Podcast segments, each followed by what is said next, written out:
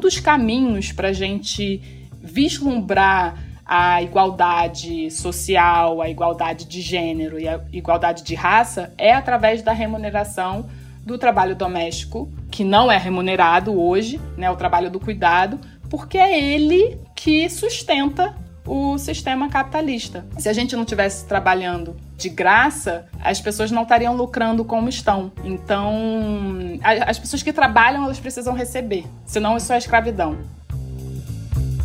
No clássico Geografia da Fome, de 46, José de Castro virou pelo avesso o debate sobre o flagelo que assolava milhões de brasileiros.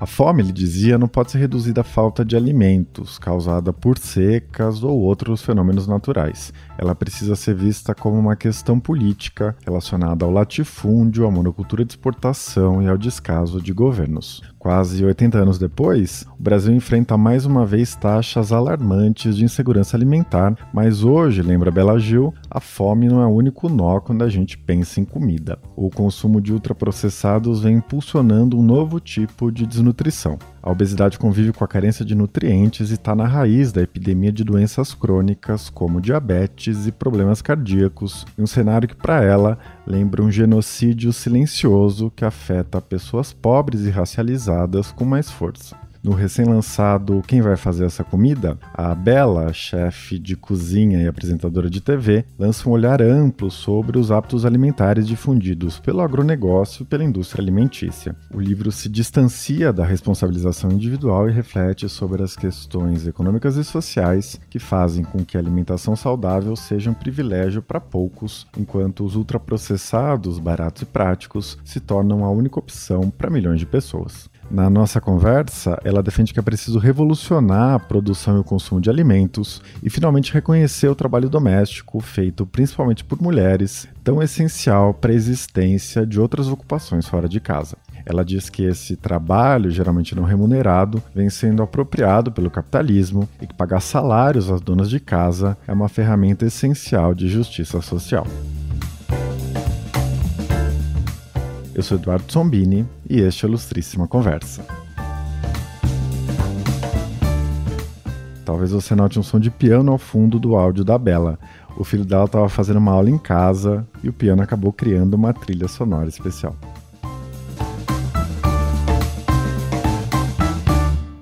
Bela, seja muito bem-vindo à Ilustríssima Conversa. É um grande prazer ter você aqui. Bom, seu livro conecta dois grandes temas, né? A alimentação de um lado e o trabalho doméstico e reprodutivo, feito sobretudo por mulheres, de outro, né? Então a gente está falando de cozinhar, cuidar das crianças e dos idosos, né? Se ocupar de outras tarefas domésticas. Isso tudo costuma recair sobre as mulheres. Eu queria começar te pedindo para fazer um balanço de como a gente chegou até aqui, né? Nos dois temas, mas começando pela nossa alimentação, pelos nossos hábitos alimentares, né? Você chama a atenção que a dieta dos brasileiros ainda é bastante calcada, né, no que você chama de comida de panela, mas o consumo de alimentos em natura vem perdendo espaço para processados e ultraprocessados. E um exemplo disso é que o consumo de arroz e feijão, né, esse prato tão tradicional, nutritivo, vem diminuindo no Brasil há vários anos. Como que você enxerga esse cenário? Caímos no, no conto do vigário, digamos assim, sabe? É. e muito pela forma como o nosso sistema econômico se dá na nossa sociedade, né? Ele induz a isso, porque uma das coisas mais importantes para o nosso sistema hoje é a nossa força de trabalho. A gente precisa trabalhar para sobreviver, a gente precisa ter tempo para cozinhar, o que tira um pouco o tempo do trabalho. Então é uma conta que realmente não não fecha. Então a minha resposta mais objetiva em relação a como a gente chegou a essa má alimentação que eu chamo de má alimentação estrutural do brasileiro, não é uma. Eu não vejo como culpabilizar o indivíduo pela alimentação que ele tem, porque eu acho que a gente foi induzido a chegar ao lugar que a gente está hoje em relação à alimentação, consumindo cada vez mais produtos ultraprocessados e cada vez menos comida de verdade. Pelo simples fato de que a comida ultraprocessada ela é muito mais simples, está ficando cada vez mais barata e ela é de fácil preparo, de fácil acesso. Muitas vezes, né, muitas pessoas moram em desertos alimentares ou pântanos alimentares, onde elas encontram muito mais facilmente produtos ultraprocessados do que produtos in natura. Então, até mesmo o acesso físico né, ao alimento, à comida de verdade, a comida para se tornar uma comida de panela, é mais difícil, é dificultado pelo nosso sistema vigente socioeconômico, né? E geográfico também. Então, essa que é a grande questão. As pessoas estão cada vez mais com escassez de tempo, porque elas precisam produzir cada vez mais para sobreviver na nossa sociedade. Elas precisam produzir para ganhar dinheiro. E a comida, o cozinhar é digamos assim, contraproducente a curto prazo. Então, uma pessoa que tem duas ou três jornadas de trabalho, chega em casa, tem que fazer ainda o trabalho doméstico, cuidar das crianças, resolver todas as coisas é muito mais, não necessariamente fácil, mas é o que cabe na rotina, na vida daquela pessoa, abrir um pacote de biscoito e distribuir para a criançada, ou pegar salsicha e misturar com miojo, ou, enfim, coisas nessa praticidade. Então, a gente chegou nesse lugar por causa disso, porque a comida ultraprocessada está ficando cada vez mais acessível. Ela encaixa na vida das pessoas de uma maneira que a comida de panela não é tão fácil assim. Exige um trabalho, um esforço maior. Então, basicamente, esse lugar que a gente chegou, só que isso tem consequências muito graves que são invisibilizadas na sociedade. Saiu um estudo final do ano passado mostrando que, em média, morrem 57 mil brasileiros por ano pelo consumo direto de produtos ultraprocessados. Ou seja, o número é maior do que vítimas de homicídio no país. E a gente sabe que quando a gente fala de arma, quando a gente fala de assassinato, quando a gente fala de violência, isso gera uma comoção né, e, e um choque muito grande na sociedade. Só que a comida ultraprocessada está matando mais do que isso e ninguém fala disso. E estão oferecendo essa comida para as crianças, estão oferecendo em hospitais, estão oferecendo em escolas. Então, assim, é um genocídio invisibilizado e proposital, obviamente, porque a gente sabe quem lucra com isso. É, esse é o lugar que a gente chegou com alimentação. E aí a questão do trabalho doméstico, a economia do cuidado e tudo isso se dá com a nossa história de escravização. Quando a gente fala do trabalho doméstico, tem um corte racial, não só de gênero, de gênero eu acho que está bem escancarado, que a gente sabe que a maior parte das pessoas que fazem esse tipo de trabalho são as mulheres, mas o corte racial também é muito forte. Normalmente são quando esse trabalho ele é o trabalho não remunerado, né, são mulheres pretas ou migrantes que moram na periferia que têm que dar conta de tudo, do trabalho de casa, do trabalho de fora de casa, enquanto que a elite, ou pessoas de classe média, classe média alta e brancas, digamos assim, terceirizam esse trabalho, ou seja, não fazem esse trabalho mas pagam alguém para fazer e normalmente esse trabalho ele é mal remunerado, né? Quando pagam, não pagam muito bem. Então, eu acho que a gente chegou nesse cenário do trabalho do cuidado ser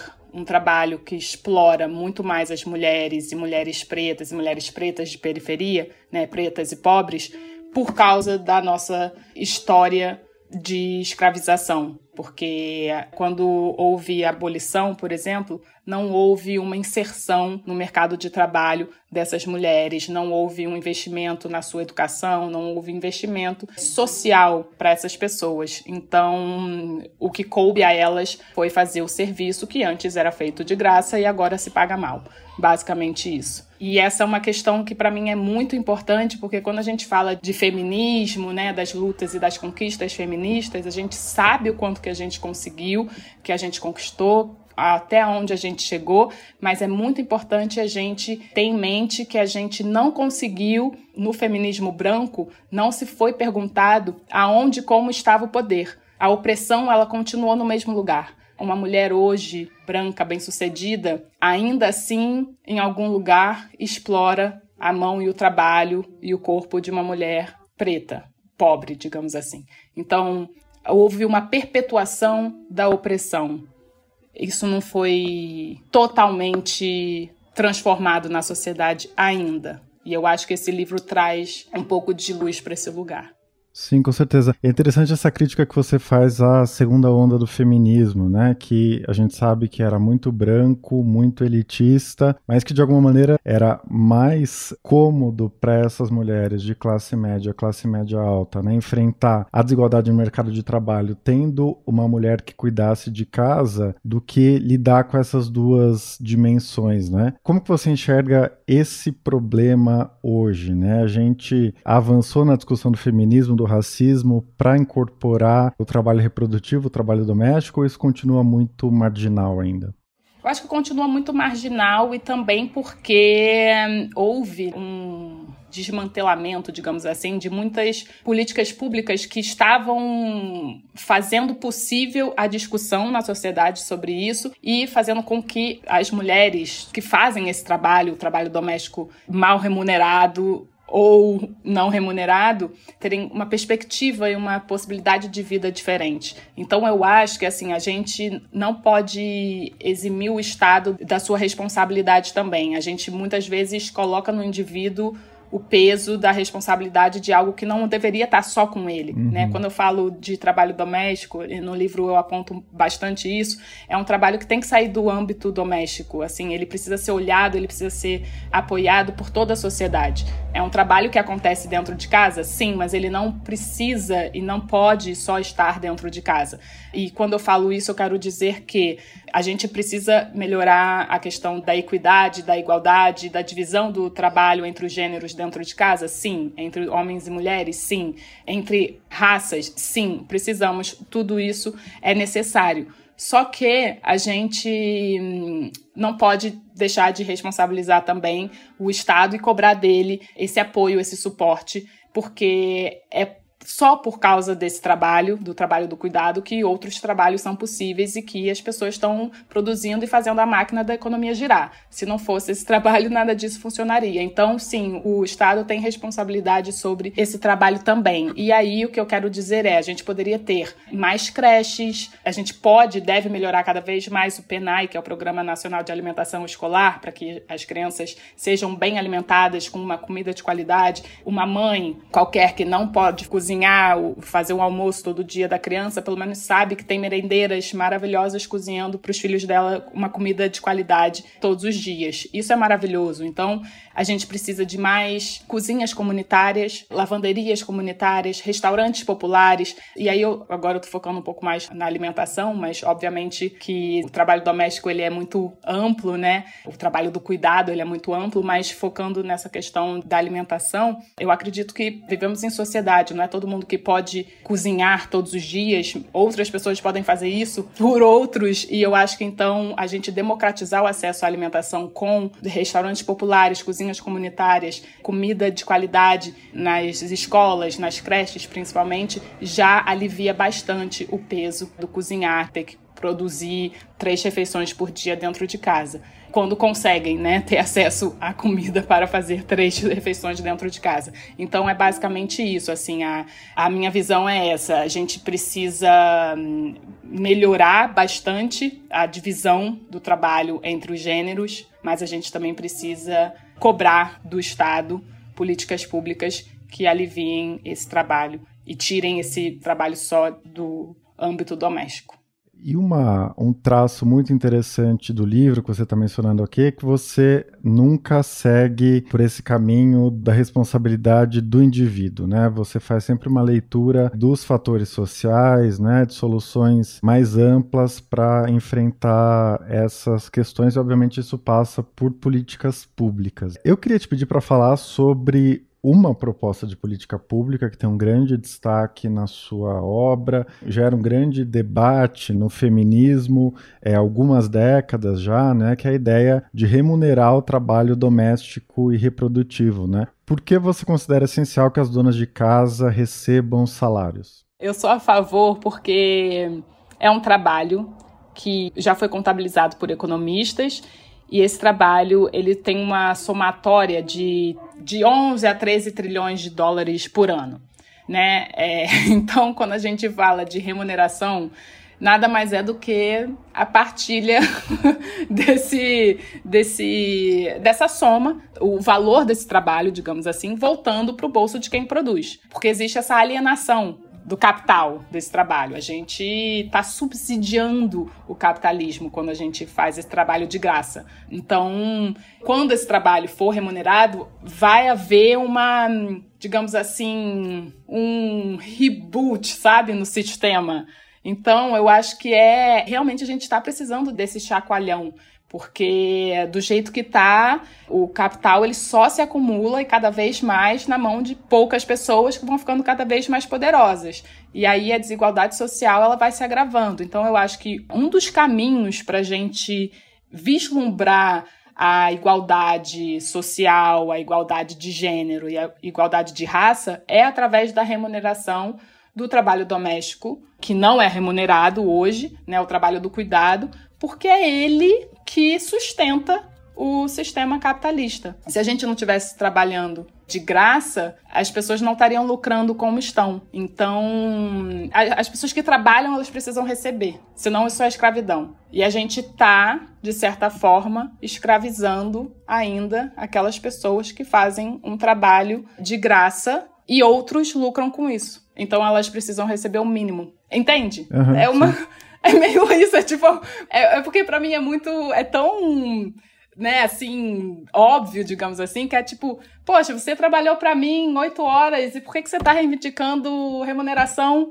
É meio que isso, é tipo, sabe? Uhum. Você fez, pediu pra você cozinhar para mim, te contratei para co cozinhar oito horas por dia e você agora quer quer dinheiro, mas por quê? Então, tem uma frase da Silvia Federici que eu até coloco no livro que é maravilhoso, que ela diz: "O que vocês chamam de amor, eu chamo de trabalho doméstico não remunerado", porque essa que é uma grande questão, assim, a gente foi as mulheres e toda essa construção do feminino dentro dessa sociedade patriarcal foi através da domesticação, né, para continuar nesse lugar do trabalho, do cuidado, por amor, por amor ao marido, por amor às crianças, é tudo por amor. Então, toda a justificativa da nossa exaustão, do nosso estresse, das nossas doenças, da nossa perda de cabelo, da nossa bipolaridade, da nossa ansiedade, do nosso, da nossa síndrome de pânico, de tudo, uhum. é justificada pelo amor. Isso também precisa ser revisto. A gente precisa separar o joio do trigo. É, é, muito diferente. Uma coisa é amor, outra coisa é trabalho. Então vamos colocar as duas coisas na balança. Isso daqui precisa de remuneração. E o que for amor, a gente faz de graça e tudo bem. Agora, o que eu acho interessante, já que você colocou as políticas públicas, no Brasil, a gente começou a traçar um caminho nesse lugar que era a Bolsa Família, né? E graças a Deus voltou, e eu acredito muito que ele é uma sementinha dessa ideia da remuneração do trabalho doméstico. Uhum. Você cita um termo, né, que se não me falha a memória, da Larissa Bombardi, professora de Geografia da USP, né, que é a exploração da generosidade feminina, né. Eu gostei muito desse termo, gostei muito do quarto capítulo do seu livro também, né, que você associa partir das obras da Silvia Federici, da Vandana Shiva, né, a palavra terra, que no português é, uhum. e outras línguas nomeia tanto o planeta quanto o solo, né, onde a gente planta e colhe, etc., ao arquétipo feminino. E você diz que a terra, planeta e a terra solo estão sendo masculinizadas, né, com essa agropecuária mundializada que a gente conhece hoje e a subjugação de todos aqueles outros do homem branco, né, as mulheres, os negros, os indígenas, etc. Essa discussão pode soar meio esotérica para alguns, né, mas ela tem muito fundamento nas ciências sociais, né. Você apresenta os autores, você apresenta esse debate. É, eu queria te pedir para falar um pouco sobre isso, né? Por que essa associação entre o feminino e a terra, né? E como isso nos ajuda a pensar o lugar das mulheres nessa sociedade? É bem interessante você trazer isso, que eu fiquei pensando muito quando estava escrevendo. Eu falei, gente, eu quero um livro bom, sério, que as pessoas me ouçam. E aí eu vou falar sobre a exploração da generosidade feminina, é, colocando a mulher né, e a terra como objetos de exploração, objetos a serem explorados por essa sociedade. Vão me achar enfim.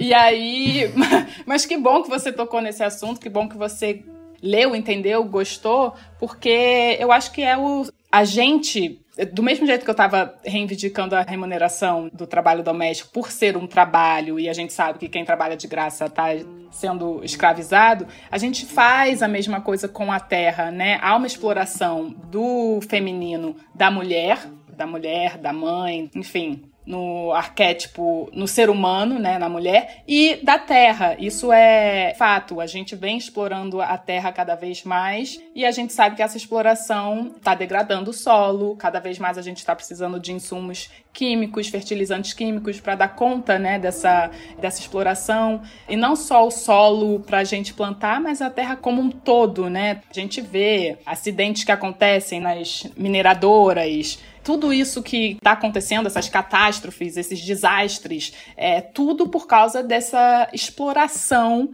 da generosidade feminina que a gente pode direcionar para a Terra, né? A, a Terra como planeta Terra, mas também a Terra o solo. Para haver um equilíbrio disso, a gente precisa reaver o aspecto feminino da Terra, né? A gente precisa reivindicar e reconquistar, trazer de volta esse cuidar da Terra com um olhar mais feminista e mais feminino, que é o contraponto, né, do agronegócio, dessa exploração bem patriarcal, masculinizada da Terra, essa exploração infinita, é a agroecologia ela é esse contraponto. Assim, a gente consegue ver o sistema do agronegócio ele é muito masculinizado, muito patriarcal, muito focado somente no sistema capitalista visando lucro, trata a comida não mais como um direito humano e sim simplesmente como uma mercadoria, tira qualquer valor de o valor intrínseco da comida como alimento e só precifica, né? Aquilo ali já não tem mais valor humanitário, digamos assim, biológico, né? A gente vê tanto desperdício acontecendo para poder balancear a balança comercial. Se colheu muita soja, muito tomate, muita batata, não, vamos dispensar um pouco, desperdiçar aqui um pouco para poder deixar o preço competitivo. Então, assim, você elimina o valor intrínseco biológico daquele produto e coloca um preço naquilo.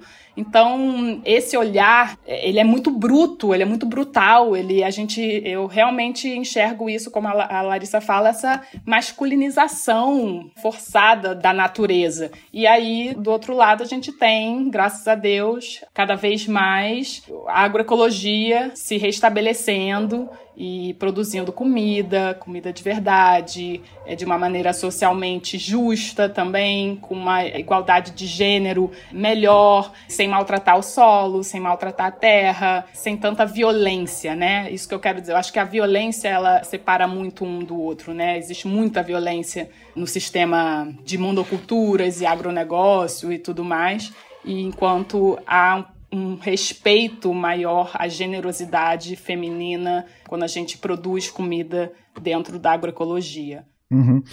Isso é interessante, né? Porque quando você fala, parece que tratar do aspecto feminino da terra está relacionado a construir a fertilidade em oposição a extrair valor da terra, que é a lógica da monocultura, etc. E também uma ideia de que a monocultura é cartesiana, né? ela se distancia do pensamento ecológico, dessa ideia de que as coisas existem em relação, que é mais ou menos o princípio da agrofloresta, né? Uhum. Você não está uhum. falando do milho em si ou do, sei lá, da mandioca em si, mas das relações daquilo tudo, né? E o resultado vem não da planta em si, mas de como tudo aquilo se relaciona, né? É um organismo. Isso de alguma maneira aponta para um futuro diferente, aponta para uma mudança da nossa relação com a alimentação, com a produção, com o consumo, etc. Como que você vê esse tipo de produção daqui a algum tempo, as tendências, etc.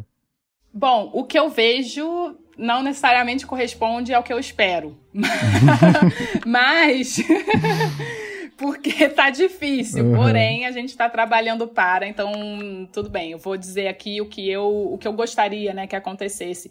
Quando a gente fala de alimentação saudável, a gente não tem como deixar de lado a questão da distribuição de terra, porque hum, o Brasil é um dos países com uma maior concentração de terra. Então a gente precisa de uma reforma agrária realmente eficiente, popular no país, para que a gente consiga primeiro democratizar o acesso à terra, porque as pessoas muitas vezes esquecem que a comida que a gente come vem da terra. A gente precisa de terra para plantar, as pessoas precisam de terra para produzir. Então a gente precisa que esse meio de produção, digamos assim, esteja bem distribuído e não concentrado na mão de poucos. E isso é o que acontece no Brasil. Quase que 70% hum, da área está na mão do agronegócio, né? Ou seja, produz nem 30% do que a gente consome. Então tem que mudar essa questão, tem que, no mínimo, equalizar. Então a gente precisa de uma boa distribuição de terra para começar a falar na democratização do acesso né, aos alimentos, aos bons alimentos. Então, eu acho que tendo isso como uma premissa, digamos assim, e isso acontecendo, a gente teria muito fôlego e muito mais possibilidade de fazer com que as pessoas queiram e possam comer melhor. E aí entra também as políticas públicas que hoje já estão vigentes, né? Tem o programa de aquisição de alimentos, que é o PAA, que compra diretamente de produtores, agricultores familiares. Isso hum, dá uma garantia para esses produtores de que a colheita, o cultivo deles será utilizado. Isso é, é muito importante para um agricultor ter a sua produção garantida, a compra da sua produção garantida. Então, o PAA é super importante, o PENAI é outro programa que também já tem a lei da aquisição de pelo menos 30% da alimentação tem que vir da agricultura familiar. Então, assim, estimular a agricultura familiar e a transição agroecológica é fundamental e essas políticas públicas são formas de incentivar e estimular isso. Eu tenho essa esperança de que a gente consiga fazer com que a comida de verdade seja mais acessível sabe? Seja mais. que a gente consiga realmente democratizar através desses pontos que eu coloquei aqui. Fora, obviamente, a gente precisa também acabar com o incentivo fiscal que acontece na produção, por exemplo, de produtos ultraprocessados, como é o refrigerante, como é o caso né, de refrigerantes ali na Zona Franca, na Zona Franca de Manaus. É um absurdo, né? É realmente assim uma coisa que a gente sabe e que mata. A gente tá falando, gente, as pessoas estão morrendo. São 57 mil pessoas que morrem por ano pelo consumo de produtos ultraprocessados e a gente paga para isso. É, é assim, é para facilitar o consumo desses produtos que matam. É, é realmente muito complexo. E a questão dos agrotóxicos, né? Porque o setor de agrotóxicos no Brasil tem uma isenção de imposto, né? Deixa de entrar para os cofres públicos 10 bilhões de reais por ano o que é um somatório muito grande que a gente poderia estar tá fazendo muita coisa. Então, a gente precisa mudar o olhar, né, incentivar o que é bom, o que faz bem, o que é bom para a terra, o que é bom para a saúde, o que não dá muito lucro para poucas pessoas, mas que dá lucro para todo mundo. É distribuição do lucro em forma de vida, que eu quero dizer, sabe? É a gente investir na vida das pessoas e a gente dar possibilidade para que as pessoas vivam bem e melhor e não necessariamente envenenar boa parte da população com veneno mesmo, agrotóxicos ou com comida envenenada ou com produtos ultraprocessados para dar lucro para poucos, né? Eu acho que é essa se, se a gente tiver isso em mente, né, e as pessoas que estão com a caneta na mão, com o poder de tomar decisão, tiverem isso em mente, eu acho que dá para a gente mudar completamente o rumo da nossa alimentação e fazer com que as pessoas queiram e possam comer melhor. Uhum, com certeza. Bela, você participou da equipe de transição, né, no grupo de trabalho de desenvolvimento social e combate à fome. Foi convidada para ocupar uma secretaria especial de alimentação saudável no Ministério do Desenvolvimento Agrário. Eu queria te pedir uma avaliação, né, das ações do governo Lula até aqui nesse tema. O MST, por exemplo, né, vem criticando a lentidão em nomeações no INCRA, a falta de prioridade à questão agrária, né? E me parece que existe um certo fetiche, né, do presidente da esquerda com churrasco e picanha, por exemplo, né? Não com arroz orgânico e agroecológico e inhame. Como que você enxerga essa conjuntura atual?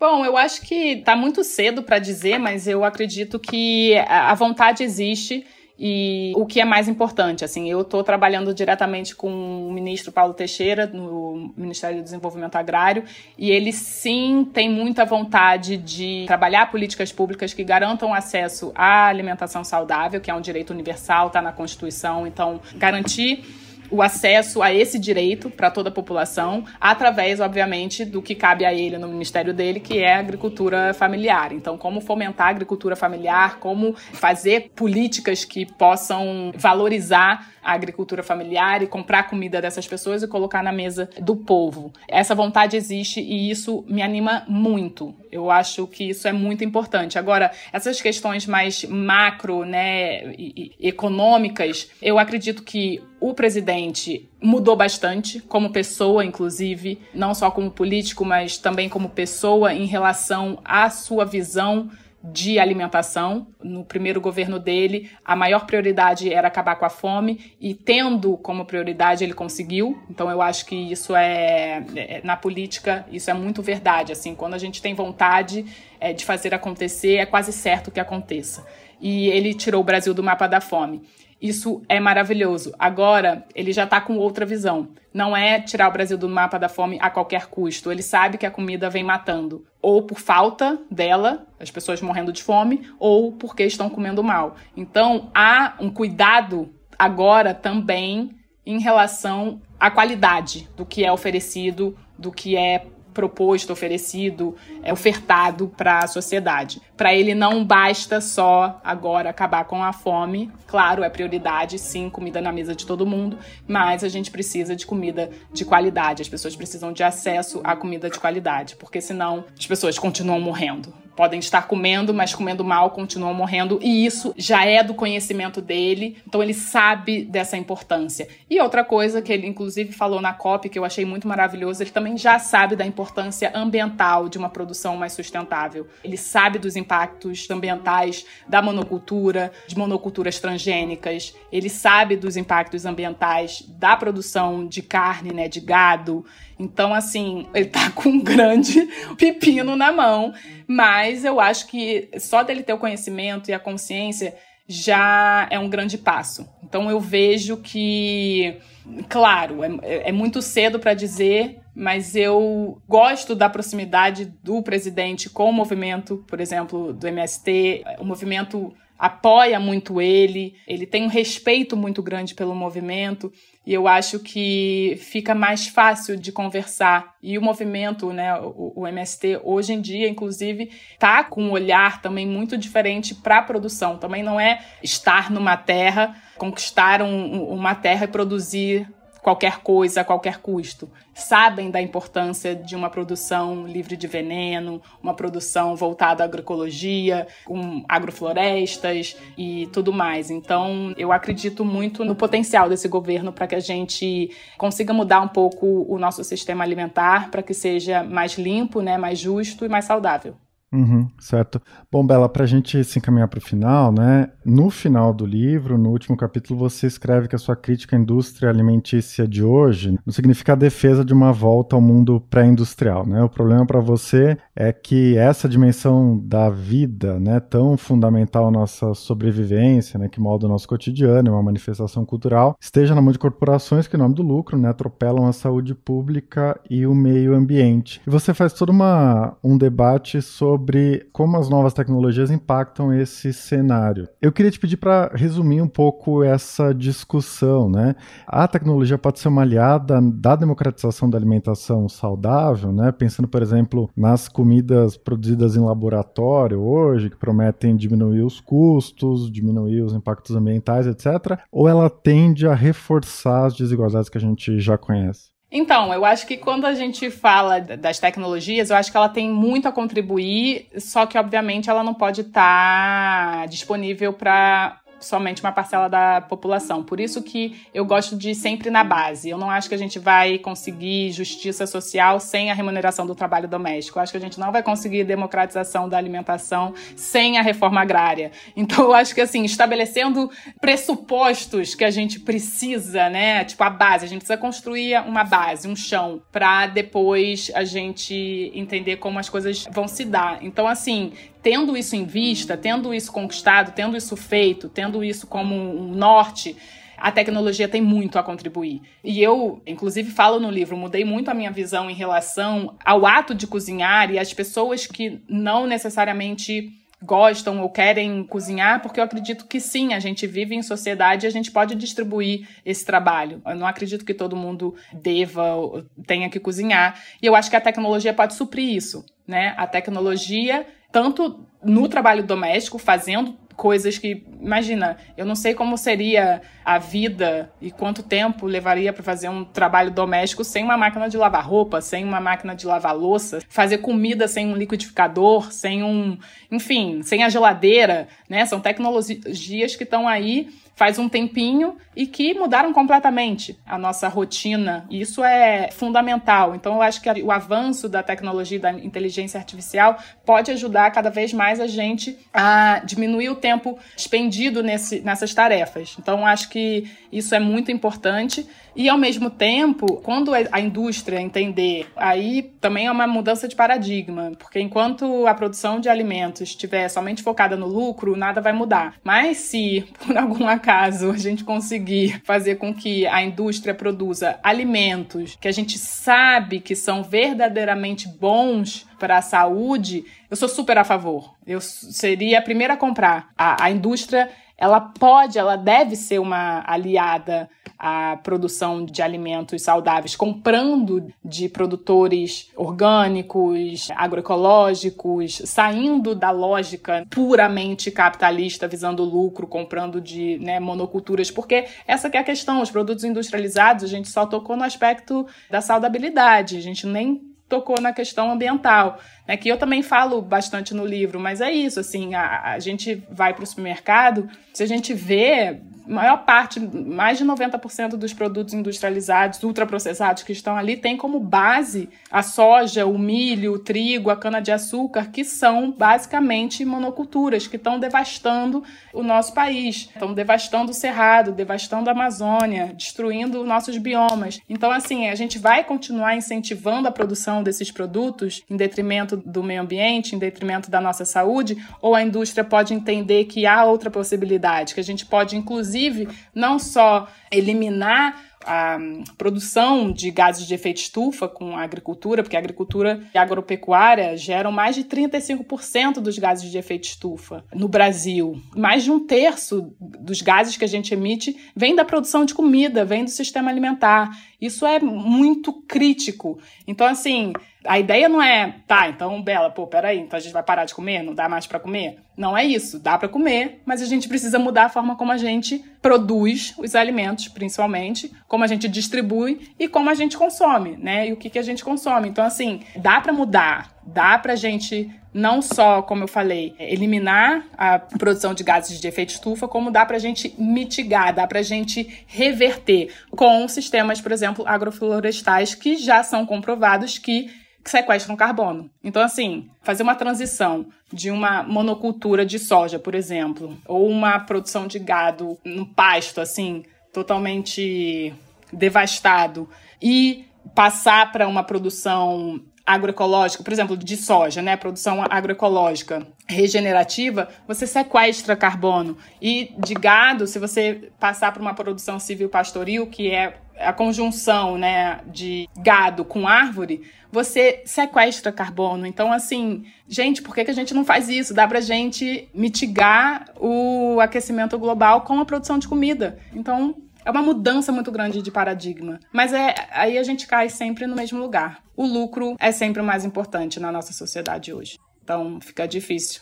Bela, para a gente encerrar, né? Você falou agora de gado e eu fiquei pensando sobre isso ao ler o seu livro, né? Você discute como alimentação saudável é essencial para a saúde pública, para o meio ambiente critica a exploração capitalista, o machismo, o racismo, mas você não aprofunda no livro né, esse debate sobre especismo, sobre sofrimento animal. Né? Eu fiquei pensando nisso porque é um bom número de pesquisadores e ativistas né, defendem que os mecanismos que subjugam humanos e não humanos são os mesmos, né? A mesma uhum. lógica, etc. E que a libertação animal é irmã da libertação humana eu queria te pedir para falar sobre isso, eu não posso deixar de mencionar que você é, sem dúvida, né, das maiores divulgadoras no Brasil de dietas baseadas em plantas, em princípios do vegetarianismo, do veganismo. Você está dentro dessa discussão. Que lugar você enxerga para, digamos, uma ética vegana, né, nesse debate sobre alimentação saudável, trabalho doméstico, meio ambiente?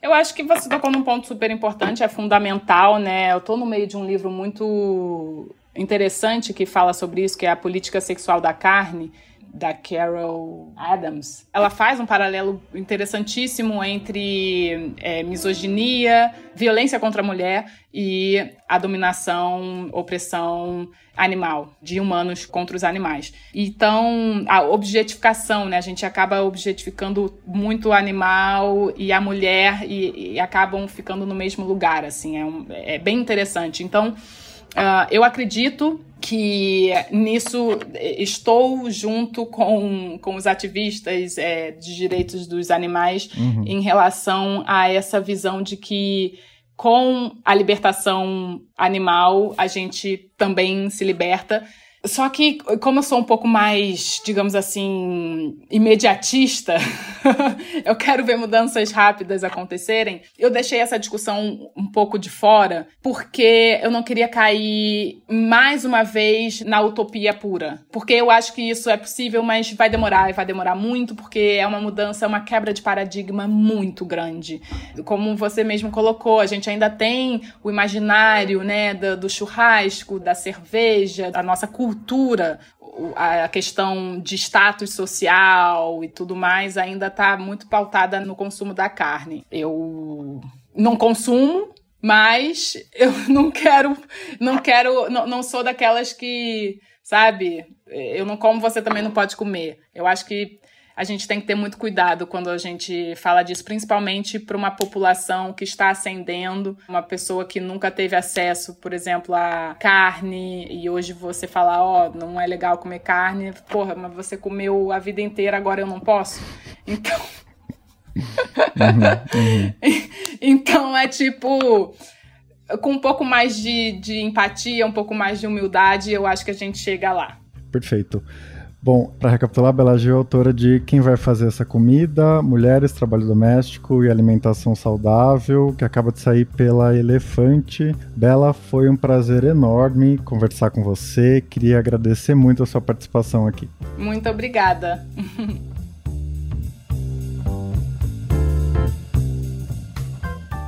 Este foi o centésimo vigésimo sétimo episódio do Ilustríssima Conversa. Eu sou Eduardo Sombini e a edição de som foi feita pela Laila Moalin. Se você tiver comentários, críticas ou sugestões, não deixe de me escrever. Pode ser pelo Twitter ou pelo Instagram, pelo meu e-mail que é o eduardo.sombini.grupofolha.com.br. Eu também deixo o convite para você avaliar o programa no Spotify, no Apple Podcasts ou no seu tocador preferido e também indicar este ou algum outro episódio para alguém que ainda não conhece o Ilustríssima Conversa. A gente se vê daqui a duas semanas. Até lá!